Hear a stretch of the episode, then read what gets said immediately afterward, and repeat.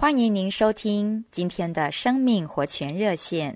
今天我们一起来读以赛亚书六十二章五节的后半段：“新郎怎样喜悦新妇，你的神也照样喜悦你。”这里给我们看见，神与他子民之间的爱，是像男女之间那种情深的爱。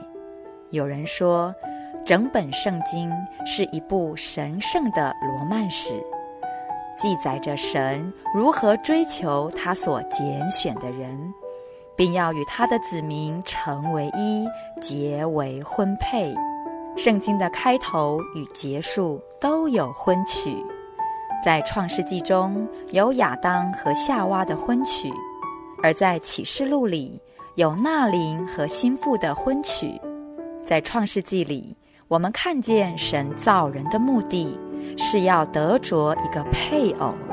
神在永世里是孤单的，甚至可以说他是寂寞的。神为了满足他对爱的渴望而造了人。神是爱人的，并且他要人爱他。